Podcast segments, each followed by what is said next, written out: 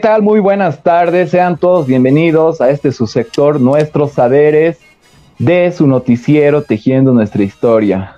Primeramente vamos a disculparnos un poco por los problemas técnicos que hemos tenido, es por eso que el retraso. Pero de todas maneras estamos aquí presentes ahora para llevarles a todos ustedes el conversatorio que hemos preparado de la, juntamente con el invitado que tenemos para el día de hoy. Para empezar un tanto, quizás a modo de preámbulo, eh, voy a dar una breve cita del último artículo, no del último, de uno de los artículos que ha realizado nuestro invitado. Esta cita es eh, del artículo que, lo ha, realizado el primero de agosto del 2017, titulado No quiero que mi hija sea tu sirvienta. Eh, voy a leer la cita. Nos toca cambiar nuestros viejos arados egipcios por un moderno fusil. Ahora los surcos que abrimos para depositar las semillas se convertirán en una trinchera de combate. Esta pequeña frase la decía Felipe Quispe desde la prisión de San Pedro el año de 1989. Es interesante ver eh, los cambios que se han ido dando desde esa fecha, los últimos 14 años del gobierno del movimiento al socialismo, y eh, eh, el último escenario que tenemos en el cual eh, existe una escalada de movilizaciones y al mismo tiempo se está realizando una masiva petición de parte de movimientos sociales y al mismo tiempo de diferentes grupos para que se respete la fecha de las elecciones. En ese sentido, de luego de 17 años de ausencia, Felipe Quispe Huanca, el Malcu, hace su reaparición a este escenario, al escenario político y al escenario de las movilizaciones. Eh, para ese propósito tenemos eh, la presencia de Ivana Paza, él es educador y al mismo tiempo es un ensayista, es parte del, eh, del colectivo Hicha y al mismo tiempo es un joven alteño, ¿no? ¿Qué tal, Iván? ¿Cómo te va? Muy bien, muy bienvenido seas a Tejiendo Nuestra Historia y al sector Nuestros Saberes. También estamos con Raúl, Raúl Soruco. ¿Qué tal, Iván? ¿Cómo te va? Muy buenas tardes a todos, eh, a Raúl, a ti, a Diego. Eh, primeramente, muy mil, disculpas por el inconveniente, por los, problemas técnicos que yo tuve en la duración del celular. Eh, pero bueno, estamos aquí para charlar sobre el tema que, que nos hemos que, nos has que me has invitado a hacer, eh, muy bien el colectivo, agradecerles a todos, ¿no? Y listo, bueno, para empezar. Gracias, Iván. Raúl. Hola, Diego. Hola, Iván. Bienvenido a, este espacio de diálogo, de, conocer un poco más a profundidad algunos temas interesantes. Bueno, y el tema que vamos a tocar el día de hoy eh, no lo deja de ser en ese sentido creo que eh, menos palabras y, arrancamos con, con, este diálogo. Diego, adelante tu, presentación del espacio. Gracias, eh, querido Raúl. Eh, antes vamos a hacer una breve reseña de, de quién nos está acompañando, ¿no? El compañero Iván es autor de varios trabajos entre los que se encontrarían al mismo tiempo, eh, es, escritor, maestro en comunicación y lenguaje, estudiante de la carrera de sociología, eh, tiene varios ensayos críticos, uno, el más conocido es Colonialismo y Contribución en el Indianismo, el 2011, es miembro del grupo Hicha, y al mismo tiempo, como mencionábamos hace un momento, es un joven alteño, ¿no? Que tiene eh, muchas ganas al mismo tiempo de escribir eh, el último artículo que he podido leer de él tiene una prosa prolija, lo cual me parece un poco interesante recalcarlo, ¿no? Con relación a otros análisis y ensayos y artículos que se presentan dentro de este contexto. Para no ahondar más en preámbulos, voy a entrar de lleno a lo que es eh, la temática del día de hoy. Esta frase, un tonto polémica que la había dicho Felipe Quispe en una entrevista que le realizaba Amalia Pando, eh, la primera vez que entraba a la cárcel. esta frase que me parece sumamente interesante y que eh, es el título también de este tu artículo, No quiero que mi hija sea su sirvienta. Para repasar un poco eh, cronológicamente lo que vendría a ser el paso político de Felipe Quispe, no podemos dejar de lado su participación dentro del EGTK. Es en ese contexto que lanzo mi primera pregunta, querido Iván.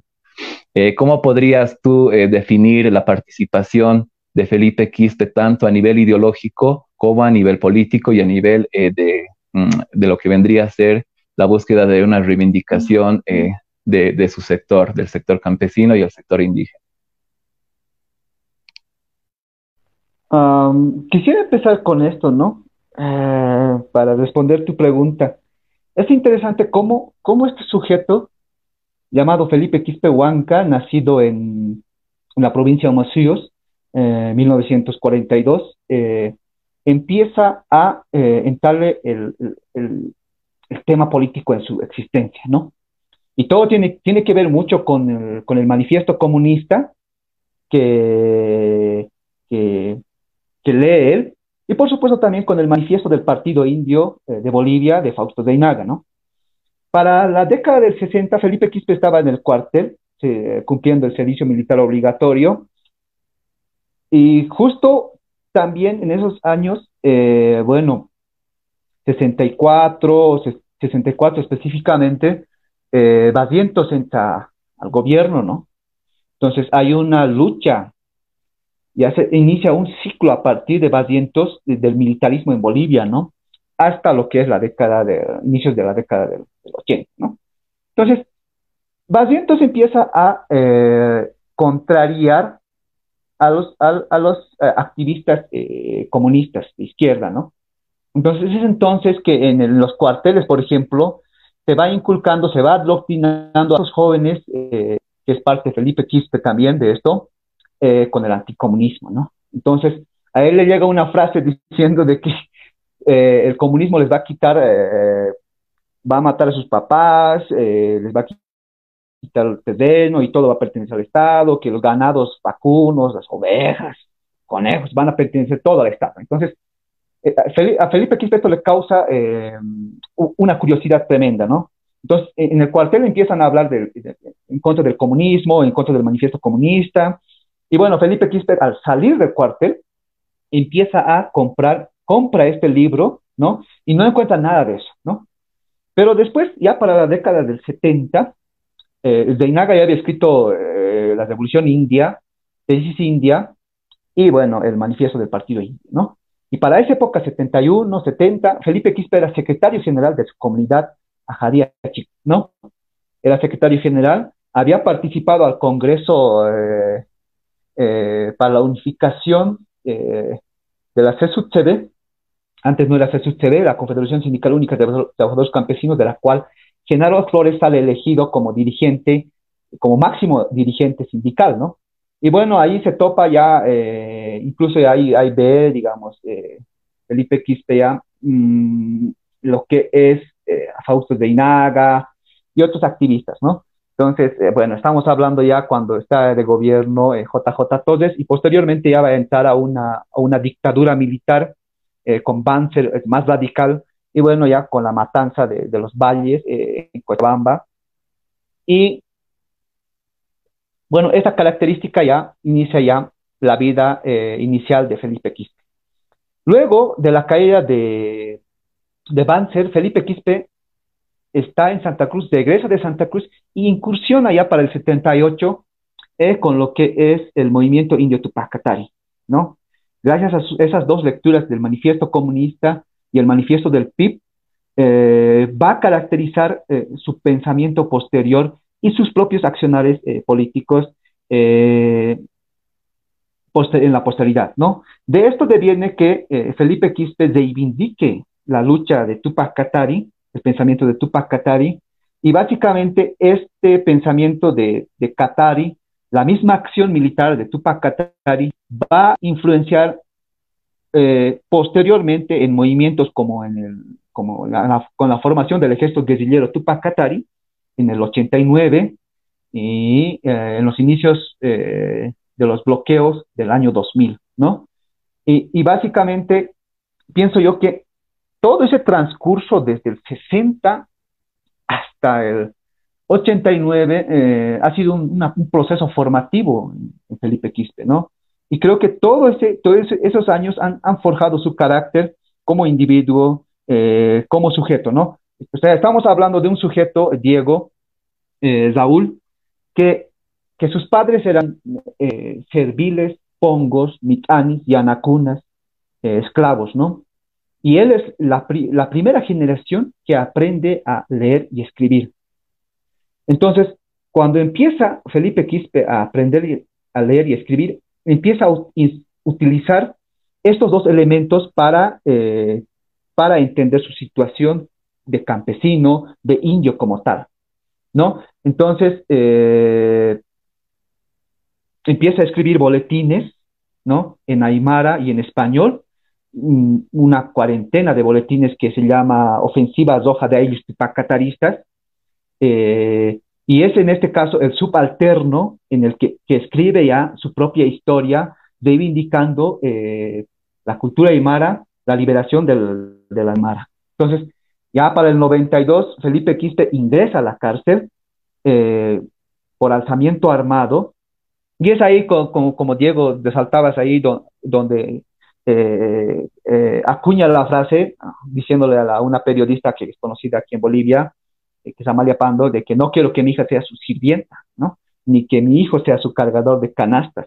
Entonces, esa frase caló rotundamente y hasta ahora cala, porque tenemos, tenemos en Bolivia eh, jerarquías sociales donde hay un minúsculo grupo eh, que dirige el país y que está en contra de su misma sociedad, que está en contra de su misma diversidad societal y que tiene una mirada al extranjero, ¿no? Por eso aspiran, por ejemplo, esta élite eh, que viene formándose desde, desde, los medios de la, constitución de la República, eh, mirando al exterior y de espaldas a, su sociedad, ¿no? Y es por eso que no pueden entender esta diversidad, esta heterogeneidad eh, de, que caracteriza a Bolivia, ¿no? Y bueno, el NTK, de la cual fue parte también Álvaro García Linera, Felipe Quispe, aspiraba a a constituir un Estado nacional aymara o en todo caso un Estado multinacional. Y bueno, creo que en el 2005,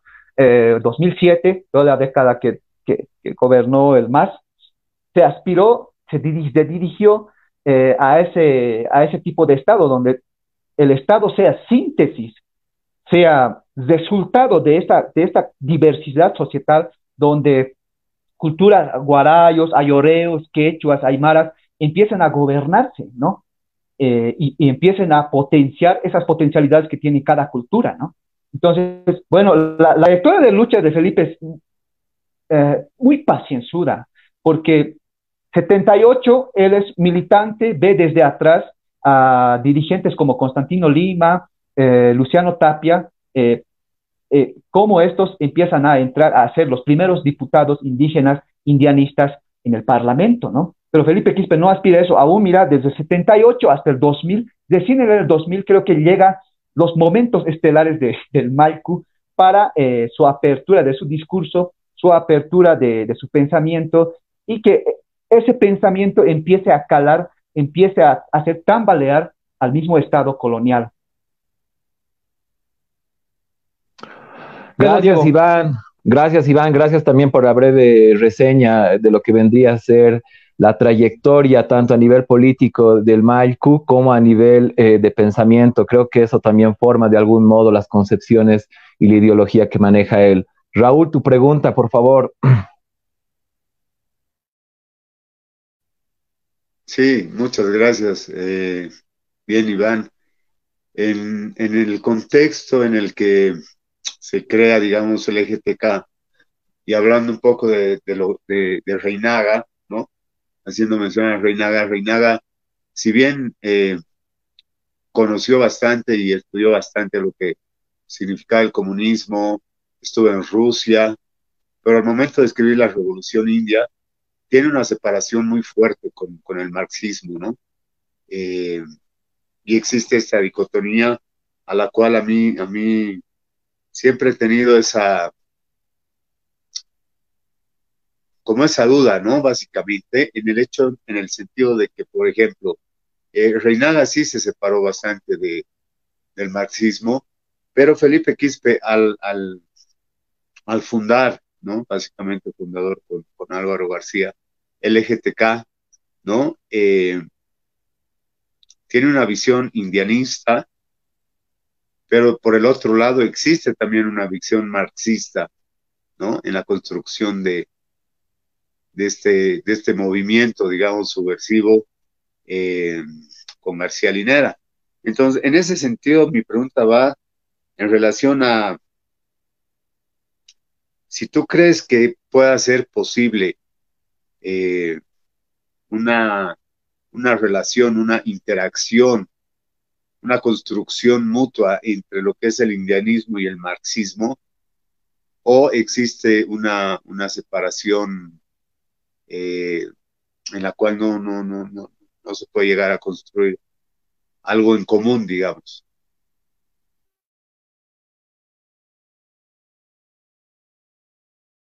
A ver, creo que esto, esto del... La pregunta es muy interesante, ¿no? ¿Por qué García, diré, por qué Deinaga eh, empieza a, eh, a no estar de acuerdo, por ejemplo, con las posturas del marxismo, ¿no? Y creo que tiene que ver con, con las formaciones sociales eh, en Latinoamérica.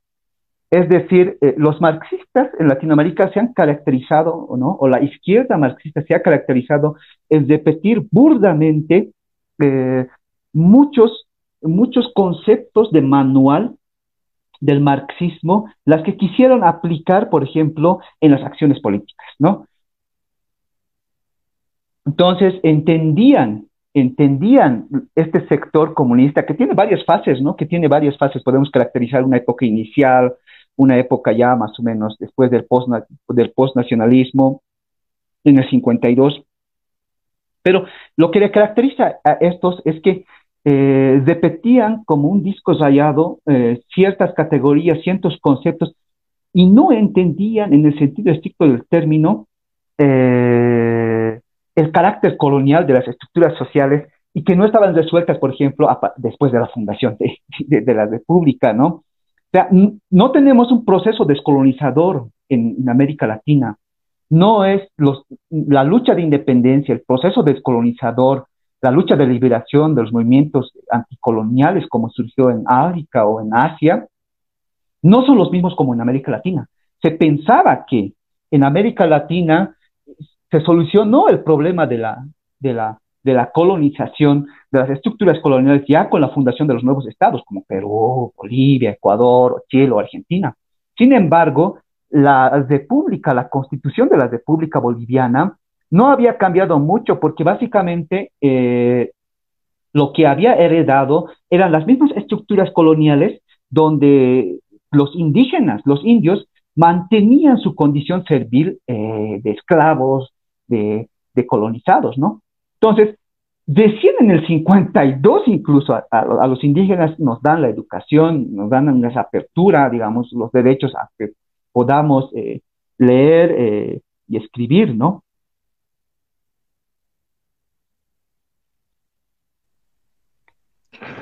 Gracias, Iván. Eh, bueno, un tanto explotando la vertiente de reflexión que compartía el compañero Raúl con relación a lo que vendría a ser eh, la, posible complementariedad entre el marxismo y el indianismo. Pero yo quiero eh, resaltar algo que tú mencionabas. Dale, adelante, Iván, te escuchamos. respecto a la, combinación entre marxismos e indianismos, creo que eh, hay, una segunda, hay una última generación de marxistas, ¿no? Eh, como es el grupo Comuna, que trató, eh, apoyándose en las obras, en las obras, en la, obra de, de, Nessa Valeta, que trató de entender la verdadera característica del Estado boliviano, ¿no? Inaga viene, o sea, viene de una tradición marxista también, fue, militó en el marxismo, fue nacionalista, pero la, el, divorcio de Zeinaga con el marxismo, con el nacionalismo, con el comunismo, o sea, se da no simplemente con su viaje, como dice Raúl, a, a la URSS, ¿no? ¿no? Y ve, digamos, todo, todo, eh, eh, la opresión, el totalitarismo que se mantenía, por ejemplo, en el régimen construido por Stalin. Entonces, Zeinaga está en desacuerdo con eso, pero hay otra influencia más clara en Zeinaga porque básicamente Zeinaga entendió ¿no? el problema indio con más claridad a partir de sus lecturas con Franz Fanon, Los Generales de la Tierra, eh, a partir de, su lectura de Albert Memmi, a partir de la lectura de, del movimiento negro eh, que estaba sucediendo en Estados Unidos para la década de los 60, ¿no? El nacionalismo negro con Stockel y Carmichael, eh, Malcolm X, el Dietrich Kleber, todos esos movimientos. Entonces, decía de que no existe, la tesis central que Reina García, de que no se ha resuelto el problema colonial en Bolivia, aún se mantiene. Es decir, la revolución del 52 no resolvió el problema en Bolivia de dar una única ciudadanía a todos los bolivianos o a todas las culturas que estaban asentadas en aquí. Cuando sucede la migración, ocurre que... Iván, perdón, y perdón, tú en, este sentido, discúlpame que te, lo pregunte, Zabaleta planteaba que la revolución del 52 era una revolución burguesa, que en realidad nunca, nunca incluyó la participación tú, tocando, perdón que te interrumpa, pero tocando ese tema, ¿tú compartes también lo mismo? Yo tengo un modelo de entendimiento de, los procesos, del, proceso formativo del Estado, del proceso formativo de la sociedad boliviana, ¿no? Y es la misma que de Zabaleta, es decir, que hay momentos constitutivos donde las clases dirigentes empiezan a imponerse eh, para un largo tiempo toda una moda intelectual, toda una moda ideológica, todos ciertos proyectos de transformaciones, todo eso, ¿no? Y entendiendo y respondiendo a tu pregunta, Raúl, es que las clases dirigentes en política en Bolivia siempre han sido las clases que pertenecen a una casta social. Esa casta, esa élite señorial eh, que no entiende la... Y, el 52 ha sido dirigida por esa casta.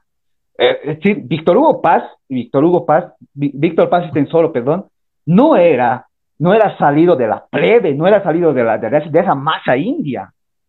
Su padre era, pertenecía a la casta, él pertenecía a la casta. Hernando Siles Suazo, a pesar de ser el, un hijo de, un expresidente, también pertenecía. Es decir, eh, estamos hablando de una clase política que dirigía el 52, que sabe leer, que tiene derechos a leer, que anteriormente había habían asistido a universidades, a colegios, pero del 52, de, eh, mira, concibiendo esto, de 100 se da, digamos, los procesos de que los indios empiezan a hacer política. De ahí que surge el indianismo a partir de este estado fallido, a partir de que dan el idioma, la lengua, todo un proceso de movimientos indígenas, ¿no? Es decir, hasta el 82 el, el, el movimiento obrero estaba de moda y el, toda la década del 80 desapareció, hubo una crisis. Ya no hubo, ya no estaba presente el, movimiento campesino en, los, en, los, en, los, en el escenario político. Tampoco tenía fuerza el movimiento obrero. Y a partir del 90 empieza STK con Felipe Quispe y empieza a surgir ya como el quinto centenario de, ¿no? 500 años de opresión, eh, el movimiento indígena, la larga marcha por la vida, ya empieza la moda, ya, todo un eje eh, social del movimiento indígena, que se vaya a transmutar, digamos, que se vaya a constituir con fuerza eh, para los años 2000. Dime, Iván. Gracias, sí, eh, correcto. Esta su apreciación es, es, es, precisa en relación a lo que estamos viendo, ¿no? Se dice que el estalinismo fue al marxismo lo que la Inquisición al cristianismo, ¿no?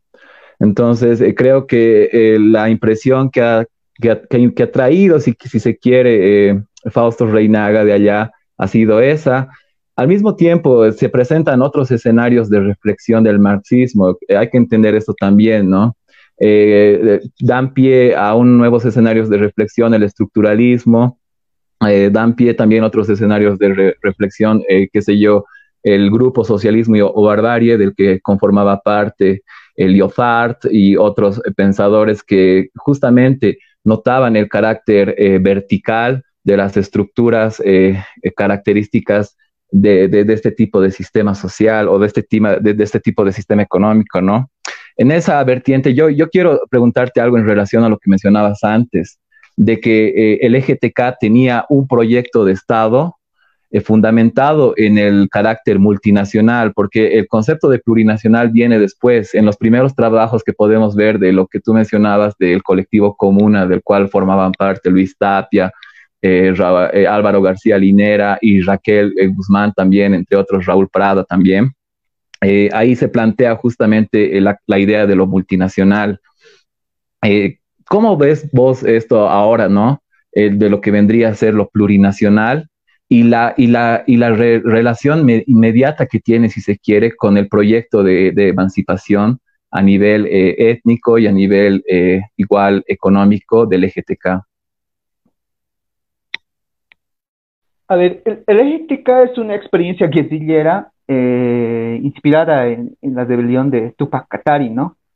y básicamente surge como, como un movimiento de células, ¿no? Y esto inicialmente dirigida por, por Felipe Quispe. Felipe Quispe había hecho un trabajo eh, en la, toda la década del 80, después de su regreso de Cuba, ¿no? Eh, y en, en, las comunidades eh, para hacer un movimiento emancipatorio aymara, ¿no? Radical, ¿no? Entonces, eh, la cuestión es que el EGTK tenía dos alas, una ala marxista y una ala indianista. La ala marxista estaba conformada por, por Álvaro García Linera, Raúl García Linera, Raquel Gutiérrez Aguilar, Silvia Alarcón, eh, que venían también de una larga célula minera, ¿no? Y el, el, el, otro ala que es indianista Tupac Catarista, que estaba a la cabeza Felipe Quispe. Creo que Felipe Quispe tenía más experiencia respecto a la dirección respecto a esto, ¿no? Porque eh, tenía una formación ya eh, ideológica, una posición muy clara. Estamos hablando de un sujeto que eh, cuando en su captura ya tiene casi 50 años, ¿no? O sea, no estamos hablando de un Álvaro García Linera que para esa época recién tiene casi 30 años, ¿no? Entonces hay una larga diferencia de edad que, también tiene que ver mucho en la misma experiencia de ver las cosas, en la misma madurez de las ideas y en la misma madurez, digamos, de, la formación, de cómo se mueve, digamos, eh, la gente, ¿no? Entonces, Felipe Quispe viene de una larga trayectoria eh, sindical campesina y en un espacio geográfico como es Achacachi, que es fuerte eh, respecto, en el aspecto de politización de, de, los mismos sujetos que viven ahí.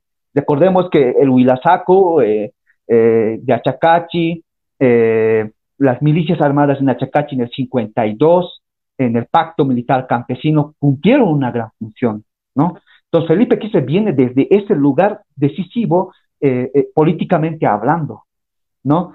Y es que, y eso es, eso, digamos, lo que va a hacer formar, digamos, en el EGTK y va a crear todo un proyecto político, societal incluso, ¿no? Si nosotros eh, leemos, por ejemplo, los, eh, su obra, eh, El indio en escena, por ejemplo, va narrando ahí todo el proceso, toda la experiencia de cómo se ha ido formando el EGTK, pero a la misma vez en los manifiestos, en las propuestas, en las tesis políticas que, que va a defender en los congresos campesinos nacionales, ya podemos ver, digamos, un proyecto de sociedad como la independencia o la autonomía, por ejemplo, de la, sociedad aymara y sobre todo también eh, la destrucción de las estructuras coloniales que existen hasta hoy. Eh, entonces, creo que eh, Felipe Quispe tiene eso, ¿no? Y creo que la cárcel, la cárcel específicamente, le ha servido mucho, o sea, en la medida de que entra a la cárcel, tenía dos opciones, ¿no? O destruirse ahí, arruinarse ahí, o es que salir de ahí potenciado, ¿no? Y creo que Felipe Quispe sale de ahí potenciado, porque estamos hablando de un sujeto que en 1989 escribe un libro que se llama Tupac Katari Vive Duro Carajo, sin ser bachiller, sin haber culminado la secundaria, sin ser historiador, escribe un libro de historia, ¿no? Y, pero por otro lado, es en la cárcel donde empieza a eh, terminar su secundaria y empezar a estudiar historia. Entonces, no, estamos frente a un sujeto que, que básicamente no tiene una formación, digamos, intelectual. Estamos frente a un sujeto que tiene liderazgo político, que maneja discurso, que maneja, que sabe cómo se mueven las masas, pero también una preparación intelectual. Y es por eso que eh, eh, Felipe Quispe se mantiene más o menos eh, para el año 2000 ya en un escenario, digamos, donde ya surgen los movimientos sociales, los del movimiento indígena. Entonces, ese proyecto, digamos, hasta el 2000, había muchos discursos, ¿no? Una vertiente indígena que planteaba la reconstrucción del suyo otra vertiente que planteaba una asamblea constituyente, de, las inversiones de hidrocarburos, eh, la fundación del Estado plurinacional, todo eso, que donde todo, todo, esta, todo este repertorio de demandas, ¿no? va a hegemonizar el movimiento al, socialismo, ¿no? Posteriormente, por, por, su, por, su, por, su, por, su, por su potencia por solidez en sus estructuras eh, sindicales y políticas, lo que Felipe Quispe no tuvo. Pero ¿cuál es tu apreciación, pero cuál es tu apreciación, Iván, en cuanto a esto? Tú bien mencionas que esto se vendría a ser por la acumulación de todos estos escenarios que desembocan en, eh, que el movimiento al socialismo termine hegemonizando toda esta, eh, no sé, esta energía, si se quiere, o esta potencia social ¿Cuál es tu apreciación de las conclusiones a las cuales se ha llegado? Porque es el Estado plurinacional. Se podría decir que esto a nivel, eh, de, eh, a nivel nominal y a nivel de lo que vendría a ser las instituciones eh, tenían ese parámetro al inicio como la propuesta de emancipación del EGTK y de las propuestas que tenía en aquel entonces y apoyaba también Felipe Quispe?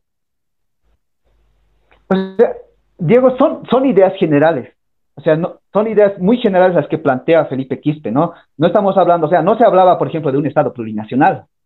Se hablaba, así de un Estado multinacional, ¿no? Pero lo que ocurre es que eh, eh, ya con la Asamblea Constituyente, eh, nominalmente empiezan a estructurar todo, todo un nuevo Estado ya, que, que integra, digamos, a las otras culturas. Pero básicamente hay un fallo técnico ahí un fallo técnico en la medida de que no se ha no se ha puesto, por ejemplo, eh, o se, se, lo ha puesto al indígena, digamos, como, como algo exótico, que servía simplemente como, como masa votante, como masa que desfila, por ejemplo, en enero, o, como masa, digamos, eh, que defiende el proceso de cambio, todo eso, ¿no? Entonces, yo creo que hay una, hay una, hay una falla técnica respecto a, a ese proyecto que, que, se ha iniciado, que es una larga acumulación, ¿no? Entonces, mi apreciación es que, eh, es que la cuestión del Estado plurinacional aún no está consolidado en el sentido estricto del término. O sea, falta.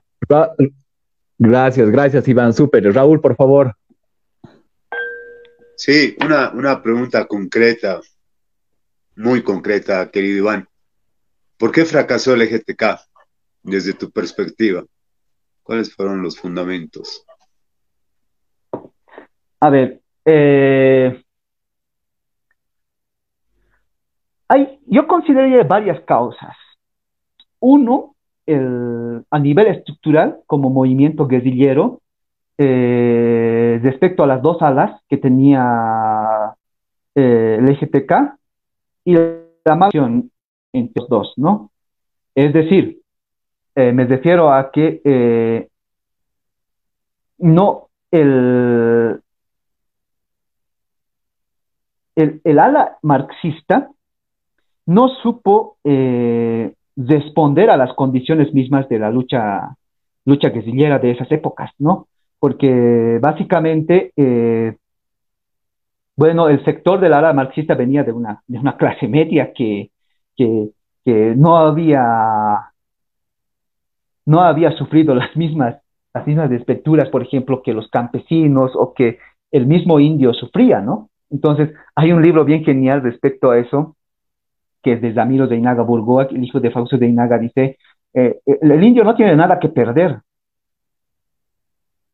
Puede dormir eh, en el ceso, o sea, puede morir de hambre, porque le han acostumbrado a eso. Entonces, eh, yo creo que esa falla interna entre estas dos alas y la falta de entendimiento entre las dos alas han sido una de las causas para que, eh, uno, no sea fuerte, digamos, las estructuras, por ejemplo, de, ese movimiento liberatorio. Por otro lado, eh, también eh, la infiltración, la traición de los mismos militantes respecto a operaciones, por ejemplo, del, movimiento que conducía Felipe Quispe, ¿no? Por ejemplo, en mi captura, Felipe Quispe señala que fue delatado por un, por un miembro, ¿no? Para su captura, ¿no? Entonces, si, si, si cae un, la, el cabecilla, entonces básicamente cae toda la, toda la estructura Entonces, creo que esas han sido una de las, de las causas, o esas dos causas han sido eh, para que eh, tenga, eh, no tenga mucha repercusión y haya, haya, fracasado, ¿no? Pero por otro lado también yo pienso que,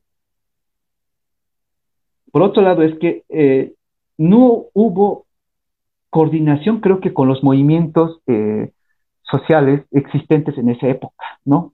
Sí hubo por eso también iban, eh, por ejemplo, a, los congresos de la CSUTV, tuvo un trabajo ideológico muy, muy largo y que fueron aprovechados ya para el año 2000. Entonces, creo que esas han sido las, fallas técnicas de aspecto para, para, para que no triunfe, por ejemplo, ese movimiento. Raúl. Gracias, gracias, Iván. Diego, Diego, vamos contigo. Gracias, Raúl. Eh, Iván, es sumamente extenso este tema, pero vamos a ir pasando un poco, dejando de lado lo que vendría a ser el LGTK y vamos a entrar a la segunda parte de este sector. Eh, tú escribías un artículo el primero de agosto del 2011 que llevaba título justamente esta frase que decíamos en un comienzo. Acá eh, tú señalabas más que todo con una prosa bastante interesante el cómo eh, vendría a ser la epopeya ideológica, si se quiere, de Felipe Quispe o incluso de un individuo en particular, ¿no?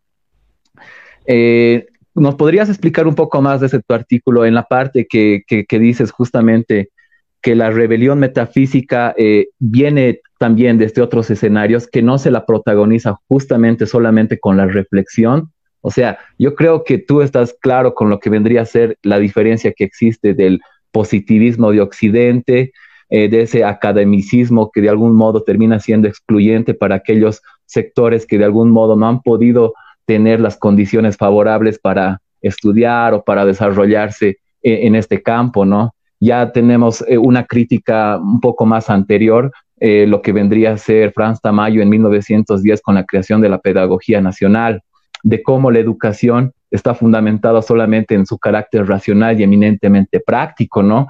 Que no tendría nada que ver con forjar el carácter, que es una de, los, eh, una de las falencias, eh, según Tamayo, del boliviano. ¿Cómo ves tú esto, querido Iván? El artículo, eh, el ensayo sobre, este ensayo que, que me gusta mucho y que le escribí con cariño, es es un retrato sobre, sobre el carácter de Felipe Quispe, ¿no? Es, es, un, es un ensayo que, donde traté, el objetivo principal, mi objetivo principal fue caracterizar el pensamiento de, de, Felipe Quispe, también su personalidad y las influencias externas que le han constituido de ese modo, ¿no? Es decir, es una interpretación más existencialista sartreana, diría yo, porque básicamente quien, quien decide su destino a partir de las circunstancias, un poco marxista, eh, es el sujeto como tal, ¿no? Y en este caso, Felipe Quispe eh, es, es, reflejo de su, de su contexto, ¿no? Es, es la influencia de su contexto, ¿no? Si observamos, en el 64 había un auge, diré, en el 60 había un auge del, pacto militar campesino, había dirigentes campesinos que eran serviles al, gobierno militar, ¿no? Y este pacto se rompe ya con la, con la, con la masacre del Valle, el gobierno de Banzer, ¿no? Y Felipe Quispe acontece, acontece, ve, observa eso, está vivo, está en medio de eso, está inmerso de eso.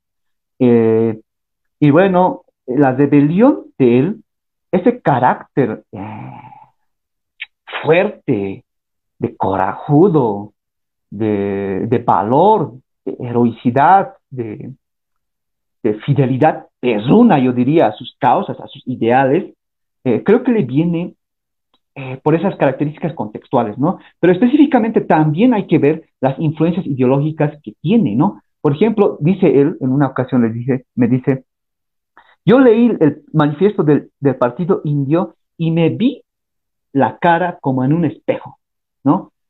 Y, básicamente esto va a ser muy fuerte, eh, la influencia de Zeinaga en el pensamiento de Felipe va a ser muy fuerte porque la teoría, por ejemplo, o el, esquema interpretativo, por ejemplo, de las dos Bolivias es influencia directa de, de, de Zeinaga, ¿no?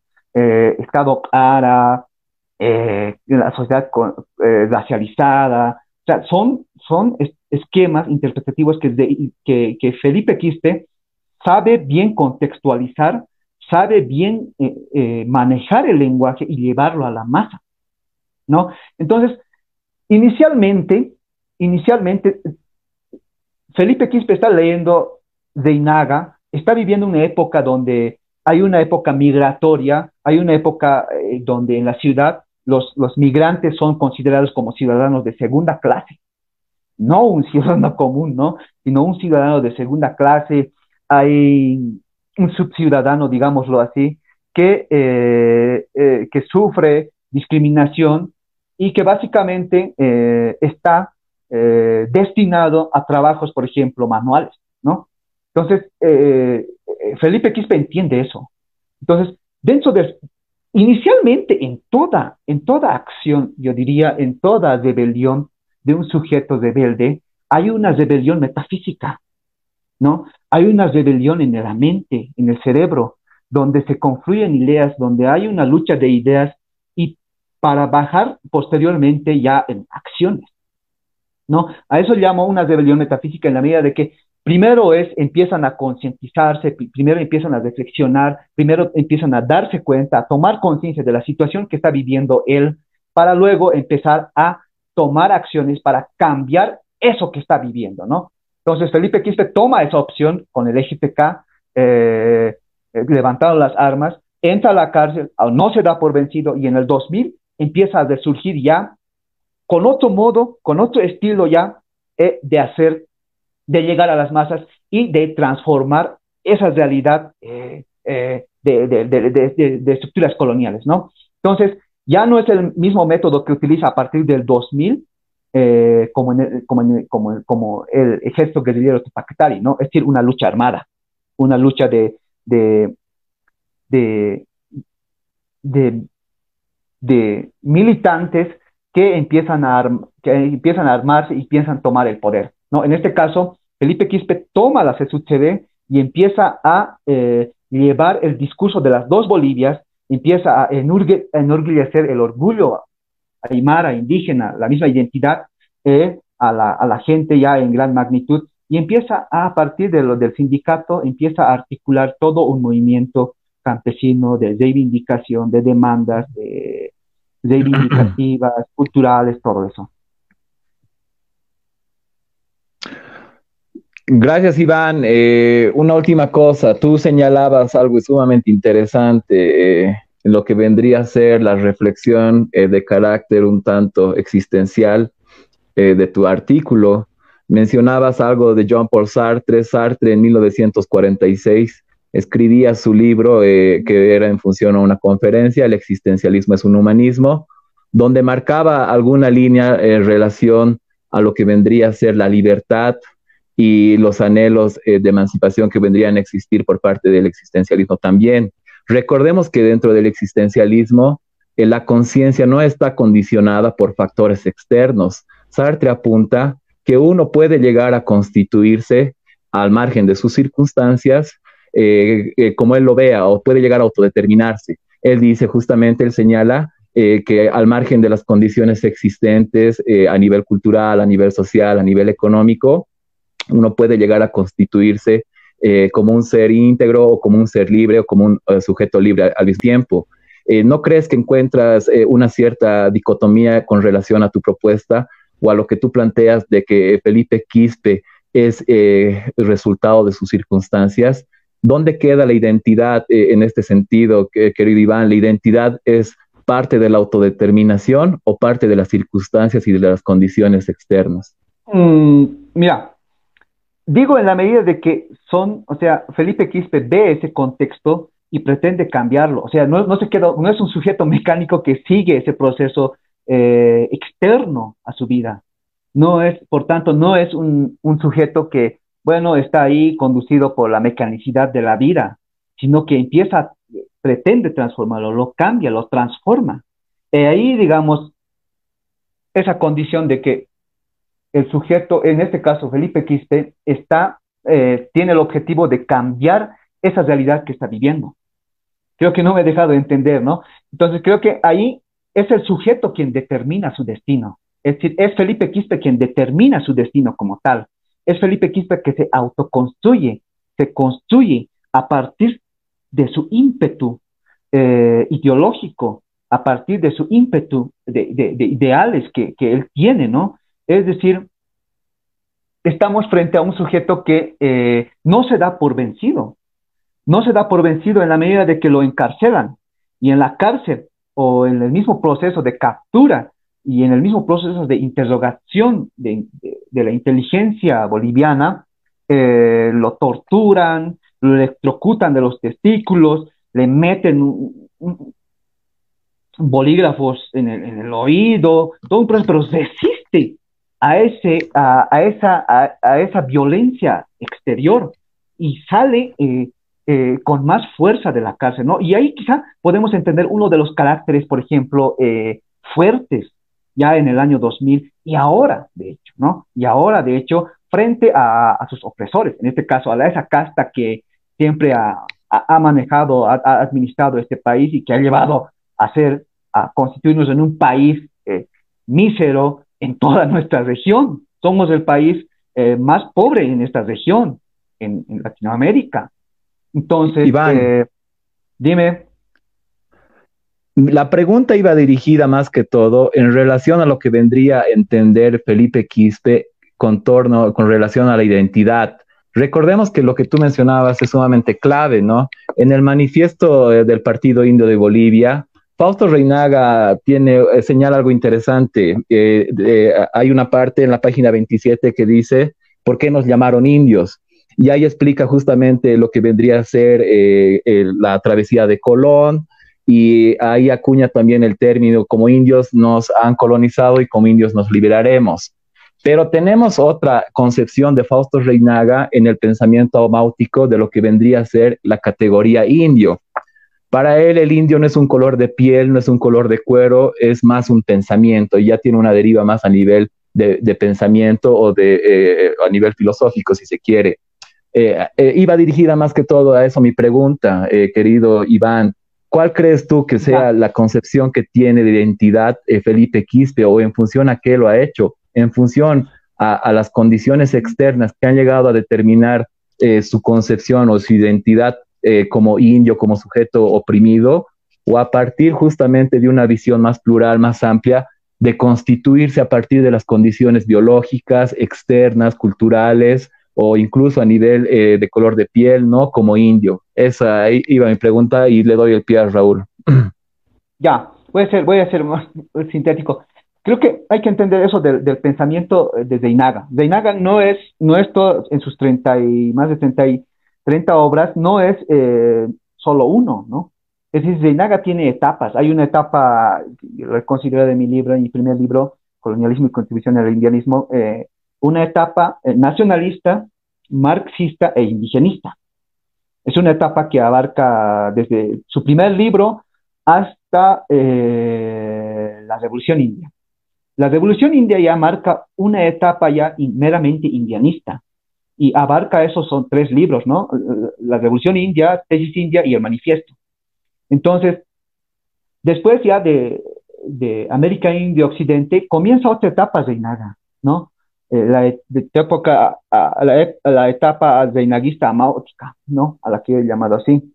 Porque básicamente ya su concepción es muy diferente. Entonces, Felipe Quispe está muy influido, toma la segunda etapa indianista de estas tres obras. Por eso es que La Revolución India eh, en Felipe Quispe es un libro de cabecera duerme con él, está de cabecera con ese libro. Entonces, toma por eso la cuestión de las dos Bolivias.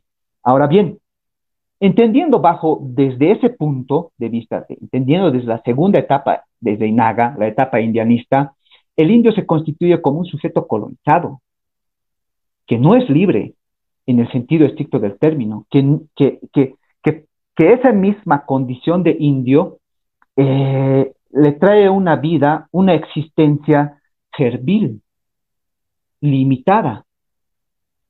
Es decir, y ahí creo que hay una influencia muy fuerte desde Inaga en Felipe Quispe, porque Felipe Quispe dice, solamente los indios somos albañiles, somos los que recogemos las basuras, somos los que limpiamos la cantarilla, somos los que somos porteros, los campesinos. ¿Y dónde está la otra clase? ¿Y dónde está la igualdad de que, hablamos en Bolivia?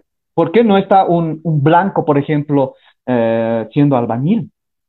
¿Por qué no está un blanco siendo campesino? Obviamente me van a decir, sí, pero Iván, en, la región de en la región, en la provincia de Bautista Saavedra hay, hay blancones, pero no, o sea, nos referimos a que el trabajo manual, el trabajo fuerte, el trabajo de albañilería, solamente los tienen que hacer indios. No es como en Argentina, donde podemos encontrar constructores, albañiles de, piel morena, morenos, negros, eh, blancos, digamos, trabajando.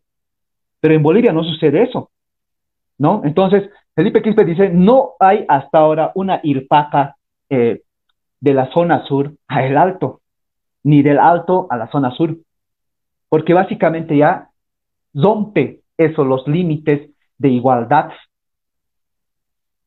entonces, creo que ahí eh, Felipe Quispe está muy influenciado desde esa etapa y hay una construcción ya del sujeto racializado que llamamos como, como indio. Raúl. Bien, bien, Iván, muchas gracias. Eh, tengo una observación en el artículo que escribiste. Eh, a ver, te lo leo textual. En esta condición de venida de la conciencia a través del indianismo, produce lo que Ayar Quispe llamó un indio rebelde, ¿no?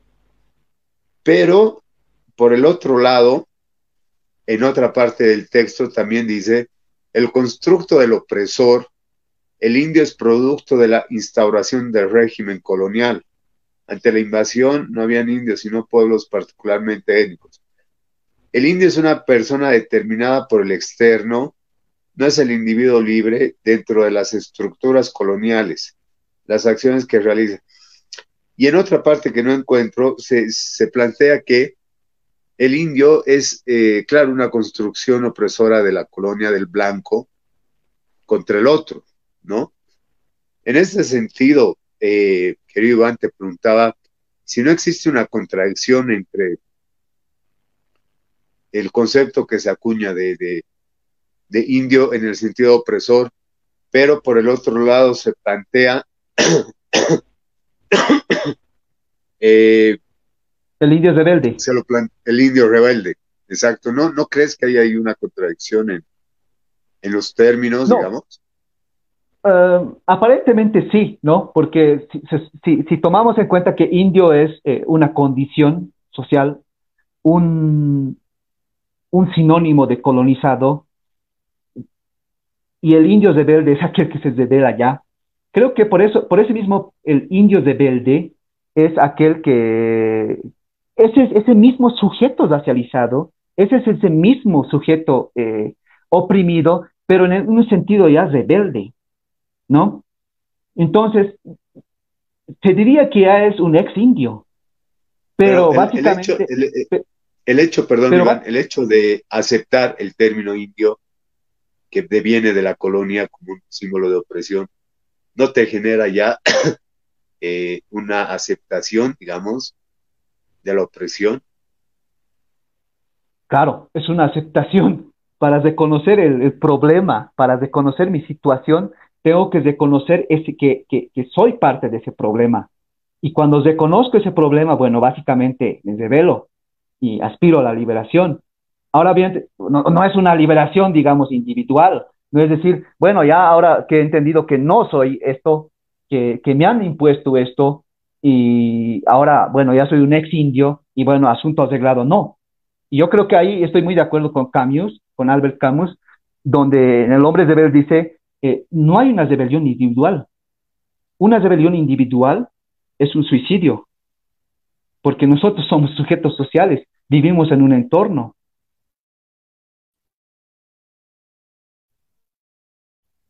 Y creo que eh, el rebelde va a decir, tomamos, tomamos, reconocemos, reconocemos esa condición, pero en la medida en que no nos quedamos ahí, sino trascendemos a no ser eso que han hecho de nosotros. Y ahí creo que ya hay, un punto donde, es decir, en la medida que reconocemos y trascendemos o vamos hacia el camino de que para no ser eso que, nos han hecho, bueno, ya empezamos a construirnos, empezamos a ya construir, a formar, a decidir eh, qué es lo que vamos a hacer como sujetos. Entonces, para mí, esa misma acción, esa misma acción de, o ese mismo, ese mismo pensar eh, de no ser lo que han hecho con nosotros, ya es ser un indio rebelde. Pero hay una concepción en Reinaga, es decir, eh, que es un poco contradictorio también, de decir de que el día que nos liberemos o el día que la Aymara empiece a constituirse como una, como una cultura, como una sociedad autónoma, ese día será el que ya no seamos, ya no seremos indios, porque nos estaremos autogobernando, porque ya, ya nos habremos autodeterminado. Obviamente que sí podemos hacerlo bajo el Estado boliviano, como un Estado multinacional o como un Estado, como una sociedad independiente. Entonces, Felipe Quispe está en ese, en ese marco interpretativo eh, respecto a eso. Yo creo que Felipe Quispe es, en el sentido estricto del término, un indio rebelde, pero es un indio rebelde, o sea, es un indio rebelde en tanto que está ligado a su sociedad. No es un ser individual, no es un ser que no está ligado a su sociedad. No hay una libertad, eh, eh, en es, bajo esa concepción, no, hay una libertad individual, hay una libertad colectiva. Entonces, eh, por eso llamo como indio rebelde, como, como una combinación, digamos, de lo que aún no es y de lo que está en proceso. Eso, Raúl, Excelente, Iván. Eh, una, eh, antes de darle la palabra a Diego, a Diego eh, se me, formó una, una duda. tu percepción entre rebeldía y revolución, ¿cuál sería? Es, un poco más un análisis más de términos, Raúl. Yo no aspiro, o sea, aspiro como una, o sea, entiendo la rebelión como como algo o como una característica de un sujeto que sabe eh, en qué situación está uno, ¿no? Que sabe sus derechos y empieza a rebelarse en contra de lo que no quiere ser o no quiere ser mantenido por bajo, bajo lo externo, como puede ser una, una limitación, por ejemplo, del Estado, una limitación, por ejemplo, de reglas que, que no está de acuerdo y sabe, ¿no? Y se revela. Un, eh, un hombre rebelde un indio rebelde para mí es aquel que sabe eh, en qué situación está y bueno, y tiende a cambiar eso. Ahora bien, la revolución es un poco ya un término eh, muy ambiguo ahora, ¿no? Porque podemos entender muchas cosas, muchas cosas de eso, ¿no? Entonces, yo me dijo, yo me dijo básicamente a la, concepción, al, eje esquemático que yo manejo, que es una combinación de sabaletiana y de, de inagiana también, eh, y bueno, yo aspiro eh, más que de, evolución a, una revuelta, ¿no? Que tiene un fundamento más histórico, ¿no? Porque hubo rebeliones eh, indígenas desde la misma invasión hasta hoy, ¿no? Y bueno, esas rebeliones por su misma secuencia, por su mismo sentido proyectivo en cada momento, tienen una continuidad entonces ya no sería una revolución indígena, sino sería una revuelta indígena que vuelve, que, que vuelve de tiempo en tiempo porque está trunco, no está concluido. Y creo que ahora, ¿no? Con, los problemas de noviembre, eh, con, lo que estamos aconteciendo hoy, Diego Saúl, eh, vemos que ese problema no está resuelto.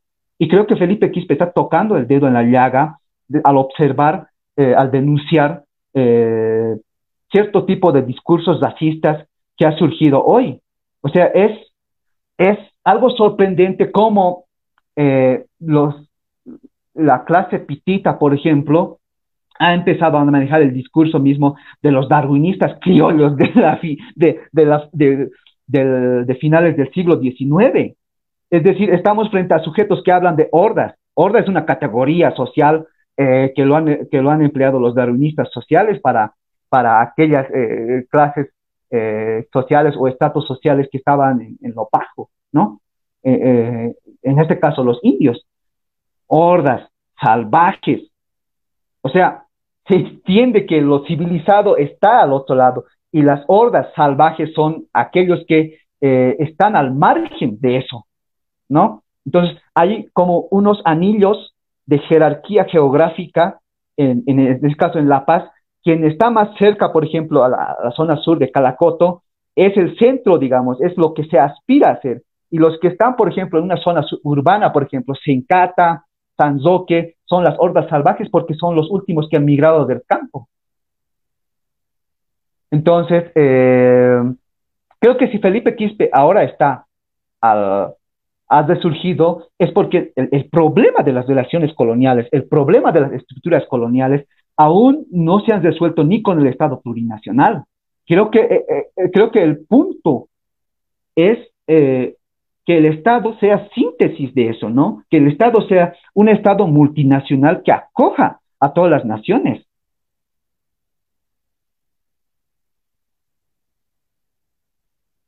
Eso, Diego. Diego, contigo, adelante. Gracias, Raúl. Está sumamente interesante la charla. Yo quiero, eh, antes de entrar eh, eh, en lo que vendría a ser el rol de Felipe Quispe en estas movilizaciones, cerrar con algo. el año 2000, Felipe Quispe decía que hay que indianizar al cara. esa era una de las consignas que manejaba también. En el año 2019 vemos un fenómeno un tanto diferente, ¿no? Ya que lo subalterno, que vendría a ser ese sector que siempre ha sido segregado, que siempre ha sido eh, excluido en función a, una apellidocracia o una pigmentocracia, termina siendo el hegemónico. Y los sectores que serían desplazados vendrían a ser justamente esa clase media a la cual tú mencionas. Es por eso que el 2019 se, acuña ya esta expresión de que el cara es el que se comienza a indianizar, ¿no? Eh, no sé eh, si, tú lo ves eh, de, la misma manera, ¿no? Recordemos que lo que tú mencionabas es sumamente clave del proyecto o de, las dos Bolivias y de cómo se, puede llegar a sintetizar, porque creo que ese es el propósito también, el, articular estas dos dimensiones, tanto lo que vendría a ser la dimensión eh, de la indianidad como la dimensión eh, de, Occidente. Y estos últimos 14 años, ¿tú crees que se ha dado esa articulación en función a lo que mencionaba hace un momento de que lo subalterno ha terminado siendo lo hegemónico? Mm, la última parte decías, eh, ¿qué decías, Diego? No, no, no te he entendido bien. Es decir, el 2014, dices. Eh, bueno, como te decía, el 2000 eh, la, eh, Felipe Quispe acuñaba la expresión hay que indianizar al cara como un proceso en el cual se, logre incluir a este sector que mencionábamos al comienzo con relación a las dos Bolivias de Fausto Reinaga. En el 2019 se da un fenómeno diferente, ya que es el cara quien parece estar indianizando. Justamente esto se da porque lo subalterno ha terminado siendo hegemónico. Me refiero al gobierno de Evo Morales y estos 14 años, donde se ha visto que se ha podido articular estas dos dimensiones y donde ya se podía ver también, ¿no? Dentro de instituciones públicas del Estado, una mayor participación tanto del sector indígena como de mujeres y de jóvenes con respecto a lo que vendría a ser antes. Entonces, la pregunta va en torno a esto. ¿Tú crees que eh, de algún modo se ha logrado articular estas dos dimensiones? Eh, no del todo, pero de algún modo sí, y que esta clase que ha sido desplazada, las élites burguesas, las élites criollos y mestizas, son las que ahora quieren retomar eh, ese poder perdido? Yo creo que, eh, Diego, lo que, lo que, el problema radica en el eje ideológico en el cual trabajan las clases políticas, ¿no? O en el eje político que influencia, que determina las mismas acciones de estas clases políticas. Y el eje ideológico de nuestras clases políticas eh, desde sus inicios, ¿no? Y los que han mantenido el gobierno y los que han mantenido, se han mantenido en el Estado republicano, fueron eh, el, eje ideológico hispanista en un país no hispánico, en un país de indios. Es decir, eh, no se acepta como somos, no nos aceptamos como somos, no nos aceptamos el ser el sujeto, el sujeto político no acepta el ser social y el ser social a veces es guiado por esta misma influencia eh, discursiva, en este caso, de este sujeto político. Es decir, que no nos reconocemos como tal, no nos reconocemos como un país de indios, ¿no? Aquí hay 36 nacionalidades, 36 naciones con su diversidad cultural, y se rechaza eso. Y si vemos, por ejemplo, en el, en ya en este gobierno de facto, existe ese desconocimiento. Y mientras existe ese desconocimiento, va a haber conflictos, va a haber crisis, va a haber eh, conflictos culturales.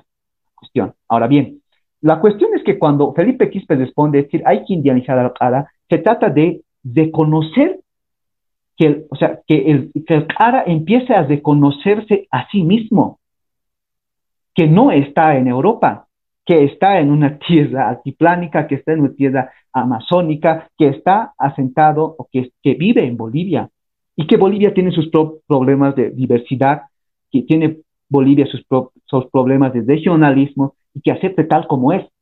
A eso se refería Felipe Quispe cuando señalaba de que hay que indianizar a los aras, que el mismo ara empiece a eh, dejar esa, esa superioridad racial sobre los otros, que también los, esa misma casta, esa misma casta, empiece a hacer lo que, lo que los otros hacen. Es decir, en fin, lo que cuando decía Felipe Quispe, es decir, tener una ciudadanía igualitaria, porque todos buscamos eso. Es decir, que todos seamos iguales, que un cara también sea albañil, que un cara también esté pisando chuño, que un, que un cara también esté haciendo ladrillos en la empresa y que no simplemente los pieles morenas, eh, los migrantes, o a partir de la apelidocracia, como dice Diego, estén en los trabajos eh, eh, subalternos. Y creo que la pregunta, como dices, el 2019 estos mismos caras han empezado a indianizarse. Yo creo que no se da ese, ese, ese fenómeno porque básicamente si fuera así, estaríamos cambiando, o sea, hubiera un cambio drástico o trascendental en, la política, digamos, o en las clases políticas o en el escenario político. Muchas, hemos visto que lo que ha evidenciado, por ejemplo, la crisis de noviembre es los viejos conflictos que aún no habíamos resuelto. Y creo que en el sentido metodológico, eh, Diego Saúl, las crisis nos evidencian estos viejos problemas.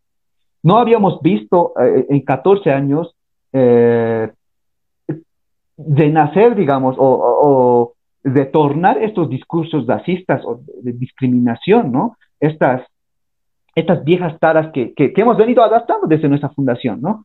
Entonces, yo pienso que si Felipe Quispe se refería a eso de las dos Bolivias, y que estas dos Bolivias empiecen a confluir en una, es decir, que empiecen a tener igualdad ciudadana, ¿no? Igualdad social en todos los aspectos y que no midamos, por ejemplo, los méritos a partir del color de la piel, a partir del, del, amiguismo, eh, de la familia, del parentesco, del pariente, ¿no? Sí, sí, sí, sí hay gente que tiene que, eh, por, hay que calificarla, hay que, hay que calificarla por sus méritos, por su competencia. Yo creo que aspiramos a eso. Querido Iván, eh, en la Estado-Nación de 1952 existía una población de medio millón de mestizos y criollos y alrededor de cuatro millones de indios. Era una sociedad desigual a partir de lo que vendría a entenderse por eh, una sociedad democrática con relación a las mayorías, ¿no? A la regla de las mayorías. Eh, esto también lo señala Fausto Reinaga, eh, es por eso que se constituía como una injusticia el que este sector minoritario tenga eh, mayor participación en las instituciones públicas del Estado y en otros escenarios, ¿no? Eh, quiero entrar eh, ahora a una temática interesante que me parece sumamente importante recalcarla, ¿no? Lo que tú decías, el retorno de Felipe Quispe a las movilizaciones luego de 17 años de ausencia. ¿Cómo lo ves tú, este su retorno? Y al mismo tiempo, ¿crees tú que él se haya visto interpelado con relación a lo que ha sucedido con el actual régimen de Yanine Áñez? Eh, yo creo que el retorno de Felipe tiene que ver mucho con, la crisis de liderazgos que existe en Bolivia y crea que ha del mal, ¿no? Es decir, el 14 años de gobierno no se ha creado liderazgos, eh, no se ha creado liderazgos, sino más al contrario, se ha eliminado los liderazgos y se ha eliminado también la capacidad eh, creativa de producción de los movimientos sociales. Es decir, si entendemos el 2000, 2005, hubo una, una, hubo una grande, grande, una grande producción de repertorios, de demandas, de liderazgos, porque básicamente eran eh, movimientos autónomos, movimientos que eh, venían de una larga data de lucha y estaban, por ejemplo, y esa misma característica de, larga, larga lucha, de, de, conflictos, de rechazos contra el Estado, eh, de violencia del Estado a, esos mismos movimientos sociales, ha forjado a sus mismos líderes, ¿no? Y en este caso es Felipe Quispe o Evo Morales, eh, Roberto de la Cruz, eh, Patana, Patti, entre otros, Jaime Solares, o sea, hubo una larga, una, una, una, una diversidad de liderazgos. Pero en estos 14 años lo que hemos visto es que eh, se ha anulado eso, es decir, como el gobierno, como con los movimientos sociales ha estado ya, ha triunfado, ha habido una hegemonía de estos, bueno, básicamente se, han olvidado de estos, ¿no? Pero por eso es que en noviembre los movimientos sociales no empiezan a organizarse, al menos, por ejemplo, en el Alto, en la ciudad del Alto, no hubo ya una, una una cabeza que empiece a dirigir a esa masa que está enardecida, por ejemplo, por la, o está enojada, cabreada por, por, por, la quema de la huipala, ¿no? Pero dentro de eso, noviembre pasa, diciembre, enero, febrero, es, esos mismos líderes que, que aún tenían las, las, manos empiezan a entender que algo está fallando dentro de este gobierno de facto. Es decir, la ola de racismos, eh, eh, la ineficiencia del gobierno de Áñez, todo, todas esas cuestiones, empieza a llamar, empieza a obligar a estos mismos dirigentes sindicales a ser productivos, a ser, a manejar, a dirigir, a liderar a las masas que están ahí eh, en contra del, gobierno actual, ¿no? Entonces, pero Felipe Quispe está ahí, 2000, 2005, 2003, o sea, está manteniéndose ahí, entendiendo, criticando al, gobierno del MAS, pero cuando sale, como ya no hay Evo Morales, como ya no hay otros dirigentes que están ahí, como ya hay dirigentes desgastados, el Felipe, Quispe está manteniéndose ahí firme, columne. Y es por eso que ahí también surge una maduración tremenda, Diego, eh, en el caso de Felipe Quispe. Hay una entrevista que, le hacen en noviembre, y en noviembre dice Felipe Quispe, bueno, este nuevo gobierno de facto va a entrar los, los, los blancos, los ricos, y van a privatizar las empresas, va a haber corrupción, va a haber racismo, eh, va a haber, eh, eh, van a vender nuestras empresas, va a haber un, un, gobierno caótico como existía en el 2003. Noviembre, diciembre, enero y hasta hoy pasa todo lo que Felipe había firmado en, en esa fecha.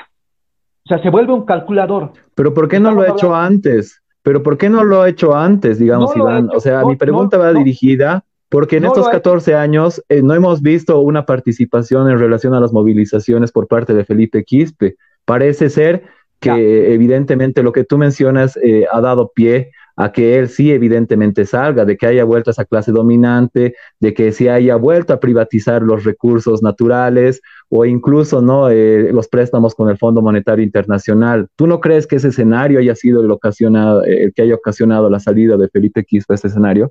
No, no, yo creo que Felipe Quispe se ha mantenido, a pesar que estuviera el MAS, a pesar que gobierno es, cualquier gobierno esté, siempre ha sido crítico. Siempre ha sido crítico y siempre ha sido fiel, digamos. Obviamente, el MAS le ha invitado a Felipe Quispe en reiteradas ocasiones, pero él se ha mantenido fiel a sus ideales. Y en este caso, por Pero de la, de la crítica a la acción hay una distancia muy, cor, muy larga, ¿no? Eh, él puede ser crítico, pero nunca ha tomado acción contra el movimiento del socialismo ni contra estos 14 años. No, no, no, no, no, no, Diego, estamos equivocados. El movimiento, por ejemplo, de Achacachi, que estaba demandando en contra del, del alcalde, por ejemplo, del MAS, Felipe Quispe dirigió esa, esa rebelión conjuntamente con nueva, una nueva generación como con Snor, por ejemplo, eh, que era el dirigente de HKH del Comité Cívico, con Esre Lazazábal. Felipe Quispe fue el vocero durante el gobierno de, en contra del, eh, eh, en, esa, en esa movilización de Achacachi, durante el gobierno del MAS. Ahora bien, por otro lado, también fue, en el caso del TIPNI, siempre también criticó, solo que ya no tenía las bases, Diego, no tenía un ente sindical para que eh, empiece a manejar o difundir. Pero ahora tienes que también, tenemos que analizar también bien la hegemonía que controlaba, por ejemplo, eh, el MAS en las organizaciones sociales. Entonces, se vacía, hay una crisis de liderazgos, Diego, yo veo eso, hay que, hay que criticarlo de forma clara en el gobierno del MAS. No se potenció a los liderazgos, por ejemplo, eh, en, el sindicatos, en las, en las juntas vecinales o en los movimientos sociales. No se potenció, se cooptó. Y como estaba en una época tranquila, no se preocuparon de formar las generaciones. Y por eso es que hoy tenemos una ausencia de líderes. Y por eso hoy Felipe Quispe, como se ha mantenido ahí, hoy surge ese mismo, o sea, Diego, estamos con un sujeto que interpela al Estado discursivamente. No, si, si yo, yo, te, yo te apuesto que si se encontrara en un debate o si se encontrara, dirigiera la CSUCD, yo pienso que no estaría jugándose, por ejemplo, como ahora eh, se juegan muchos dirigentes, es decir, Felipe, que sería muy bien, dialogaremos, pero dialogaremos en Achacachi. Que Arturo Murillo venga a Achacachi a dialogar. Esa es la manera de interpelar al Estado. Entonces, creo que lo que el MAS no construyó, Felipe Quispe se mantuvo y ahora por eso está desurgiendo mismo ese mismo liderazgo. Pero también, Diego, hay que considerar que la, la, la realidad, por ejemplo, de, racismo, de corrupción, de incapacidad del mismo Estado, eh, hace también, complementa, creo yo, desde mi punto de vista, este de, surgimiento de, Felipe Quispe. Gracias, Iván. Raúl. Sí, me surge una cuestionante en torno a lo que eh, se hablaba anteriormente sobre el cara, ¿no? El, término. Eh, y me surge la, pregunta, creo que a, muchos surge la pregunta que si tampoco, eh, si no es el término cara una forma también de exclusión y de, y de racismo por la otra parte, hacia un sector de la población que de pronto tiene otro, otro color de piel, eh, pero tiene la misma condición social que el pueblo. No sé si me dejo entender. El concepto de entender que solo el color, color de piel eh, te puede hacer, qué sé yo, una persona con más dinero, más acomodada, ¿no? Eh, tal vez ahondar un poco más en el tema, en el concepto del cara mismo, eh, que se va, eh, que se plantea, ¿no? Desde, desde la otra posición hacia otro sector de la sociedad. O el término cara tiene que ver con un concepto mucho más profundo. De condición social. De, condición, condición política. De colonialismo, ¿no?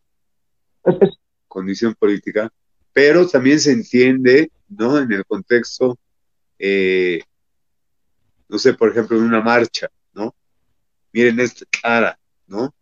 Está viniendo a marchar, ¿no? Que son planteamientos que, se hacen, que es, que es algo, algo común que se plantea, pero desde tu perspectiva, ¿no crees que también es una, una forma... Un racismo invertido, quizás, eh, Raúl de lo que estamos.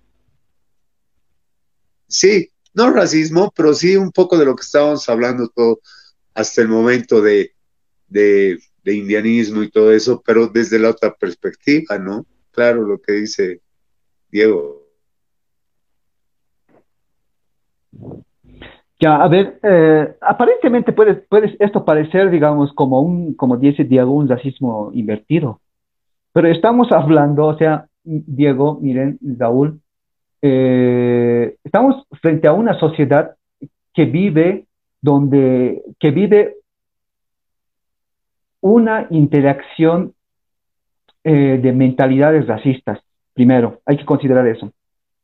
Donde no simplemente el, sujeto, por ejemplo, que, o la condición misma que le lleva a esta cara a ser racista, eh, también se da en los mismos indios, es decir, en, esta, en estos mismos sujetos racializados. Y estos sujetos mismos racializados empiezan a reproducir lo que, lo que el otro, lo que el, sujeto racista empieza a decirlos.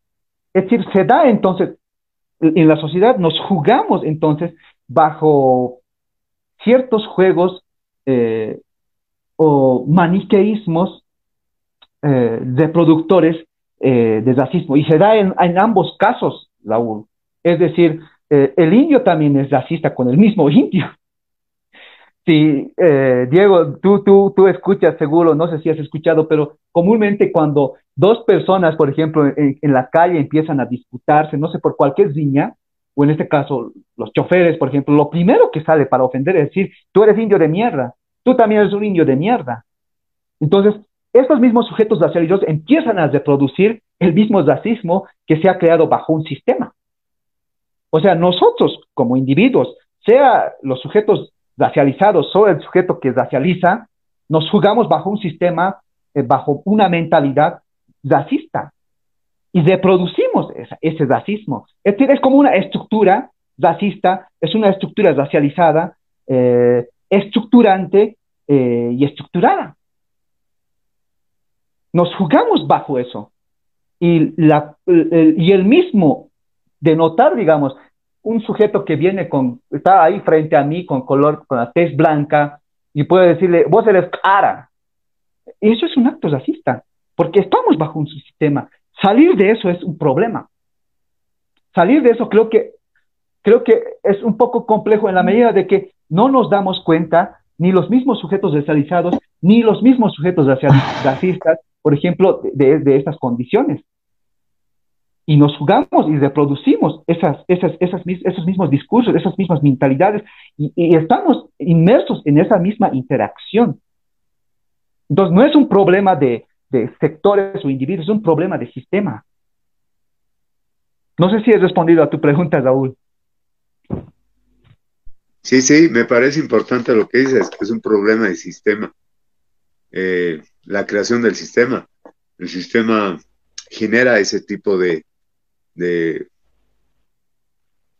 de, racismo. reproducimos, reproducimos, creo que, o estamos en ese mismo juego racista en ambos casos, ¿no? Es decir, hay sujetos racializados, hay sujetos que racializan, ¿no? Pero en ambos casos, estos sujetos racializados y estos sujetos racistas se juegan en un sistema, se juegan bajo mentalidades y que no se dan a la misma de cuenta ni el mismo denunciante, ni el mismo, ni el mismo sujeto que denuncia el racismo se da de cuenta que está jugando esos mismos jueguitos que eh, ha creado o se ha constituido ya como un sistema. Por eso es, una estructura estructurada, estructurante.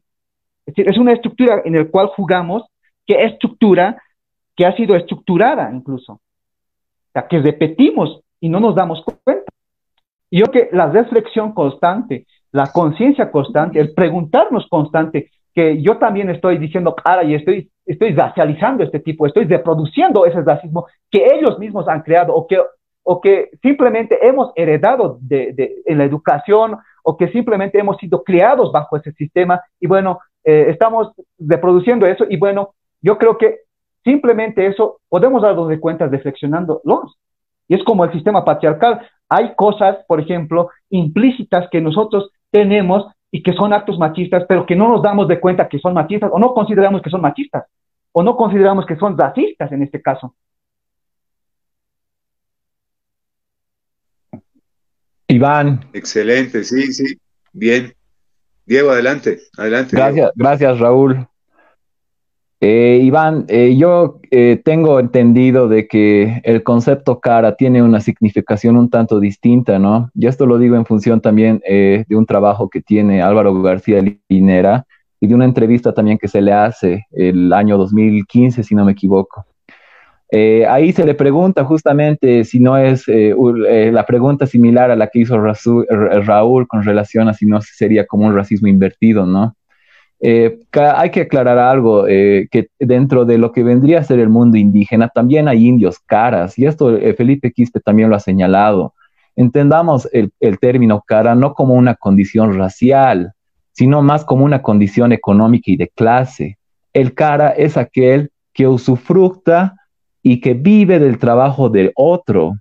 Justamente esta acepción significa apelado, ¿no? Y es la acepción eh, que, se ha hecho a, los, a, los que han colonizado justamente América, que ellos no han venido con nada, han venido eh, solamente a, beneficiarse del trabajo del sector indio, si se quiere, o del sector indígena. Es por eso que la eh, no es un término racial, el racismo no, no, no, existe, o sea, el racismo es una concepción exclusivamente occidental que tiene fundamentos en el, en la lógica aristotélica, en el concepto incluso de la, eh, de la primera regla de la lógica que debería ser el principio de identidad.